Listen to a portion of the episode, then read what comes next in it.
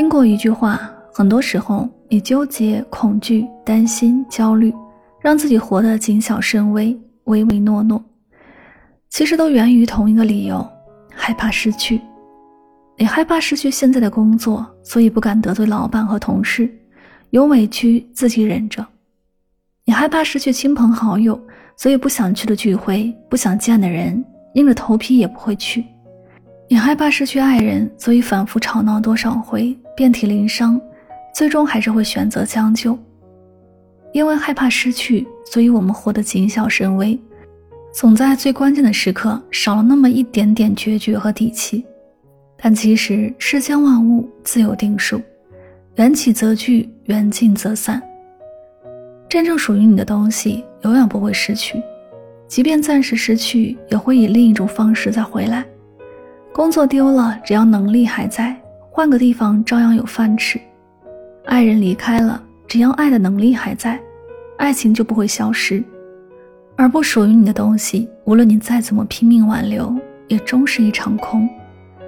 与其在各种害怕中如履薄冰、委曲求全，不如告诉自己别怕失去。你害怕失去这，害怕失去那，又有谁害怕过失去你呢？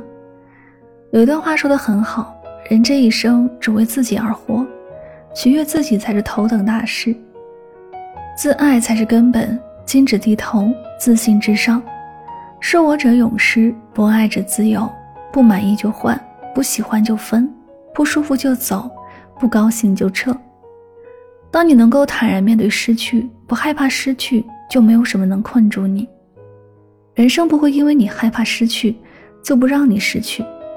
反倒会因为你不害怕失去而让你继续拥有。不怕山穷水尽的人，自会找到柳暗花明。害怕过了这个村再没这个店的人，注定为这一家店画地为牢。